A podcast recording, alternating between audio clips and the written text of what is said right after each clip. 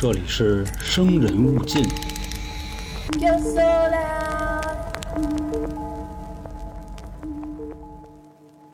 关注微信公众号“春点”，春点是汉字啊，还有更多精彩节目、下架节目和特别节目等你收听。啊，大家好，欢迎收听由春点为您带来的《生人勿近》，我是黄黄。咱们今天啊，闲话少说，咱们把中国四大凶宅最后一个给他说了。听说在上个世纪八十年代末呢，有一篇在某晚报上的文章叫《神秘的戴笠楼》，曾经在社会上呢引起了很大的反响。随之而来的就是各种都市传说。说到这个楼之前呢，咱们要说一下戴笠是谁。戴笠是当年国民政府军统局的副局长，他当时也因为得到了蒋介石的信任，长期从事特工和间谍的工作。在一九四六年的时候，戴笠因为飞机失事身亡，死后呢被国民政府追认为陆军的中将。他由于其行踪不定、神出鬼没呢，也曾经被美国的克莱尔斯杂志称为亚洲的一个神秘人物。他也可以说是中国近代史上最神秘的人物之一了。关于他的故事呢，我觉得以后交给航哥吧，让他来讲讲他的人物生平。也正因为戴笠本身就足够具有神秘色彩，所以也有很多人认为呢，这个戴笠楼啊是一个专门培训特务的场所，也是为了帮助蒋介石巩固他的独裁统治。而这个楼就是在上个世纪三十年代专门成立的一个秘密机关。还有一种说法呢，说戴笠楼表面上是一个幌子，实际上啊是国民党军队在这里建立的一个专门研究弹道的研究所。至于这个楼到底是做什么的啊？总之市面上啊说什么的都有，因为从建筑的质量、建筑的技术，按照当时的中国的情况来看呢，是造不出来如此先进的房子。这座神秘的大厦呢，在南京紫金山的余脉，狼山的半山腰。从汤山镇左拐可以看见一条小路啊，顺势蜿蜒而上。六七分钟之后，在群山环抱、绿树掩簇之处，有这么一座坐北朝南的三层乳白色小楼。虽然这座楼是在一九三二年落成的，但至今来看呢，正门口的大门也保持了原来的样子，只不过说颜色啊变成了橘色。毕竟会有一些正常的老化嘛。大门柱子上的哨兵站啊，采用的是猫耳房，至今也是完好无损。这猫耳房简单说一句啊，就是关上门之后，仍然还可以看到外面的情况。走进这个院子里啊，右边是一座警卫楼，左边是一座二层的教员楼，阳台呈一个半圆形。正楼呢坐北朝南，大楼的正门啊高高的耸立着。突出的边上有八个八卦的图形，而这个图形啊和整个的建筑形成了一个中国的中字的形状。前面的门厅啊，你仔细看像一个正字，就是正大方圆的正，这两个字合起来啊就是中正，乃是当年南京国民政府委员会委员长蒋介石之名。其实当时在国民党的飞机、坦克以及办公室场所啊，四处都可见，而这个地方呢。能可以形成一个巨大的中正来看啊，在国内也是实属罕见的。也有人说呢，这表示了当时的军统头子戴笠对蒋介石的这种赤胆忠心了。在大楼的正门前啊，长有四棵龙柏树，枝繁叶茂。根据当地的人说，这几棵树啊是在一九三六年的时候种的，至今为止呢也将近有八九十年的历史了。不过说起来挺奇怪的，这几棵龙柏树呢。树梢啊，一律呈四十五度指向大楼，和大楼遥相呼应，有点那什么意思呢？咱们看过《西虹市首富》的啊，那小王力宏，他造的那个王总好的园艺，有点这意思。所以也有人说呢，这些树之所以这么摆着，也是在向他的主子问好呢。当然了，到底是不是有这个寓意，现在也没有人可以去证实了。踏进大楼之后啊。别看这房子是三十年代建的，刚才咱们上面也说了，当时的国内呢是没有这么高级的。为什么呀？里面啊出奇的豪华。楼内呢窗明几净，乳黄色的水磨石面呢也完好无损，擦干净之后啊都可以反光照人。在大楼正门的门厅内啊，这地面上呢还镶着一个红褐色的图案，外圆啊由十八个齿轮组成的圆圈，直径大概有一米。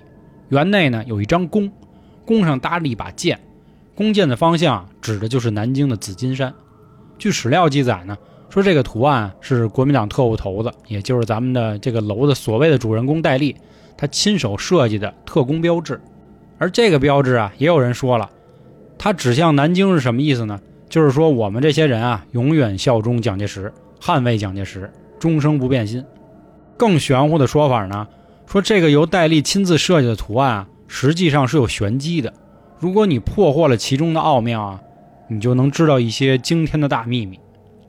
那我们继续沿着大楼走啊，在大楼门厅的右侧整容镜的石墨地板上啊，有这么一块非常明显的黑乎乎的印记，其边缘呢呈红色，但轮廓啊像是一个人的形状，看上去非常吓人。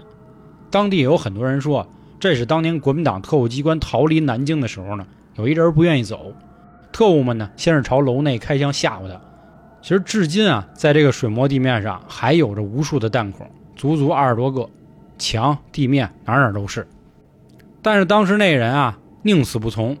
特务嘛，心狠手辣，这怎么能给你留下活口呢？到时候你把我们秘密给供出去，所以呢，直接把他捆起来，绑上汽油，活活给他烧死了。但不过呢，有一位从台湾来祭祖的老太太啊，又提了一个新的说法。她说：“当时啊，这个人形呢是大楼的设计师，戴笠啊也是怕这个设计师呢走漏风声，所以给他杀人灭口了。不过死因也是一样，给他浇上汽油，活活烧死。当时他嘴里一直念叨啊，说工程师啊死的太冤了，他还在大楼的后山给他烧了点纸。其实关于这种建好了一个什么地儿就给人杀人灭口的事儿啊很多，包括咱们看的这个盗墓的呀。”或者探险的呀，都会有这样的说法。当然，上面这两个说法呢，哪个是真，哪个是假呢？谁也说不好。因为后来有关部门啊，从水磨石的这个痕迹上啊，挖了一块去化验，最后也没发现有什么。但不过这块印记啊，实在是太寒碜，所以上面就放了个整容镜给它遮住了。这座楼呢，还有四个出气孔，有出气孔就意味着它一定有地下室。此外啊，这楼的山坡也特别蹊跷。这曾经有专家呢取过一些土做化验，他发现坡上的土质啊和旁边山上的土质不太一样，而坡上的树木啊和山上的树木比较也显得比较矮、比较稀，所以可以肯定的是后栽上去的。也就是说这块地儿啊肯定是之前动过土，但是为了保证这个样子呢，伪装了一下。在这栋楼西南方约七百米处的山坡下。有一个钢筋混凝土的建筑，很像一个管道，这就是人们常说的大楼地下建筑的一个预备进出口。它旁边呢有一条长形的凹池，里面也积满了水。它的南端底部啊几乎是和路面平行的，由浅入深，向北侧的狼山延伸。北端还能看到大大小小的这种石块，很明显就是人工放置的。反正当地的人也说过啊。这应该是一条汽车通道，通向了地下室。这个水塘啊，大概有一百五十米，宽约十五米，可以并排的开两辆车。另外的一位附近的老人呢，还回忆说啊，当年南京解放的前夕，戴笠楼的秘密机关呀撤退的前夜，汤山镇非常的阴森恐怖，可以说是三步一岗，五步一哨，戒备森严。先后呢有二十多辆汽车开进了这个楼里，但最后啊都没有见到这些车再开出来。也就是说，他们神秘失踪了。那我们继续顺着这个车的路径往里走啊，也就是提到了今天的地下室。这地下室啊，真是神秘莫测，听说到今天都没有办法打开。在二楼和三楼的阳台分别有一个大的出气口，有人曾经用十几丈长的绳索啊放下去一只狼狗，结果还没全放下去呢，就听见狼狗一声惨叫，拉出来的时候发现狼狗已经死了。科学家也曾经用仪器呢。放入了出气口去探测，但是由于下面实在是太深了，没有达到探测的效果。在驻防该地的解放军某部呢，也曾经想过打开这个地下实验室啊，去探究一下。他们从三楼的这个通气口掉进了一只五百瓦的大灯泡，他们依稀发现呢，通气管的管壁上啊还排列着若干的小孔，所以能见度就很低了，也只好作罢。还有一次呢，在楼后厅的一侧耳房里，他们说挖个坑。结果挖到一米五深的时候啊，忽然碰到了一个坚硬的金属物件，怎么也挖不下去了。在一楼东边的楼梯拐角处啊，还有一小门门里放满了好多杂物。也曾经有几个战士啊，在这里挖到了五十多公斤的铜。再往下挖呀，他们就感觉啊，像触电了一样，浑身发麻。也是为了防止更多的意外，所以只好把挖开的那堵墙啊，又给砌上了。这不仅地下室奇怪啊，还有一点让人很费解：戴笠楼的院内呢，除了有洋楼、堡垒啊这些，还有一处大型的花坛和喷水池，且旁边呢有许多的消防栓散落在各处。在那会儿啊，基本上大家能用到水的时候啊，都是需要打井的，是很费劲的。所以我们也有一句老话，叫“吃水不忘打井人”。但是从这个院子来看啊，证明当年人这院里的人呢，对于水这个资源是非常丰富的。但不过奇怪的事儿出现了，专家曾经说过啊，这附近没有水源呀。那这些东西又是怎么回事呢？难不成他们真的从数公里外的安木山水库把水引过来吗？我们继续把方向调到东北，在约五百米处的山坡上啊，可以看到一个类似蒙古包似的半水泥球。听说呢，这是当年国民党特意打造的水牢。这水牢啊是钢筋水凝土结构，外表约厚一米，牢内的空间啊只有三四平方米，里面有一口直径一米、深一米的井，井下面啊有许多尖尖的竹刺。也就是说，这犯人关在水牢里呢，站不直蹲不下，常年这水啊泡到腰，而且脚底下还要踩着这些竹签子，可见这帮国民党特务是有多么的凶狠和毒辣。水牢的出入口啊，还有两道铁门，里面一道铁门完全封闭，外面一道铁门是由像大拇指那么粗的钢筋焊成的。这以上啊，就是主要关于戴笠楼的一些传说了。其实零零散散的还有一些别的，比如说人一进去就迷路了，或者有的时候呢能听到里面有人嚎叫，或者呢在楼里也没有信号。反正总之吧，类似的传说啊层出不穷。毕竟人家也是中国四大凶宅之一嘛，但是好在啊，现在有一些传说已经被击破了。那咱们下面现在就讲一讲。首先，被破解的第一个神秘传闻就是戴笠楼和戴笠到底有没有关系？这理论上是没有，因为在一九三八年四月的时候军统就成立了，但那个时候啊，南京早就沦陷了，而戴笠此时也并不在南京，而是在武汉，所以可以从这点说明这个楼。和戴笠没有直接关系。还有一点啊，就是关于这个楼的用处。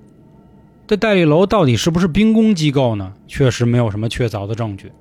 但是可以从历史的档案来看，在上世纪三十年代，国民党确实是花费巨资聘请了当时德国的一个弹道专家，叫克莱兹的，请他来啊办一个弹道研究所，并且是按照当时国际的最高水准。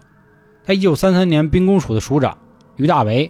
带着蒋介石给的一百五十万银元，在这附近确实也购置了房产，并于一九三五年三月十六号成立了精度、样板、弹道这三个研究所。前两者在白水桥，而弹道研究所呢就在汤山。所以这个楼呢很有可能啊就是弹道研究所。咱们继续往下说啊，刚才咱们上面有提到了，说几个小战士在那儿挖地，然后挖到铜了，后来又差点被电着了。这个事儿呢，听说是无稽之谈，因为这个楼已经废弃了，又没有持续的电流，它怎么可能触电呢？而且这个世界上也没有永动机啊。还有咱们上面提到的，说戴笠自己亲自设计的那个图形，象征着什么忠于蒋介石，这也是胡说八道了。说这当时啊是国民政府兵工署的一个署徽，齿轮是代表的机械，弓箭代表兵器，说白了就是人家设计的一个简单 logo。没有那么多斜的歪的，因为这种所谓的秘密研究所啊，你在里头没有信号也很正常。因为这大楼啊，墙内装了铅板，就是为了进行整体屏蔽，就是为了防止有人窃听的。所以进到里面没有信号，也不是说什么闹鬼的事件。啊，关于最后的一个说法啊，就是咱们上面提到的人形疤痕，也就是把人捆起来活活烧死。其实就算把人真的是那样的话。这个疤痕也不可能存在八九十年，所以当时呢确实也有取样。我们上面也提到了，最后专家给的结论呢已经说得很清楚了，这并不是血液，也没有什么人体脂肪的成分。这是因为南京啊属于江南多雨地区，可能是由于啊地面受到了雨水的长期浸泡，又和内部的某种物质发生了化学反应，形成了一个类似像人的形状，仅此而已。但不过啊，我们上面有提到说，当年有个人把狗放下去，结果狗就瞬间暴毙了。这个事儿呢，倒是没有人去辟谣，它到底发生了什么。所以我觉得也可以留给大家一个猜想吧。你们觉得这个狗又是因为什么它才会暴毙呢？好了，到今天为止啊，关于中国四大凶宅，也有说是东方四大凶宅的故事啊，到此为止了。我们可以简单回顾一下啊。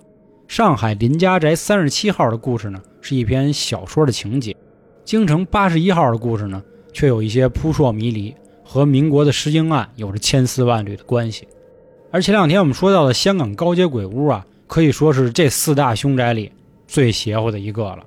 而今天的戴笠楼，我觉得更像是一个比较正常的建筑单位而已。不知道各位还有什么别的想法吗？那说到这儿呢，就要跟大家介绍一下了。我们目前啊有三张专辑，您现在收听的这张啊《生人勿近》，我们还有两张啊，有一张叫《开卷无益》，说的是我和老杭啊看完一些名著之后，产生了一些比较暗黑的想法。这大家可以直接在平台内搜索“开卷无益”。另外，我们还有一张专辑啊，是一张非常欢乐的专辑，叫《三角铁》，主要分享一些我们在生活中有意思的经历。另外，我们还会请到一些朋友，讲一讲他们自己比较擅长的领域，比如情感类啊。风水类啊，行业类啊，等等等等。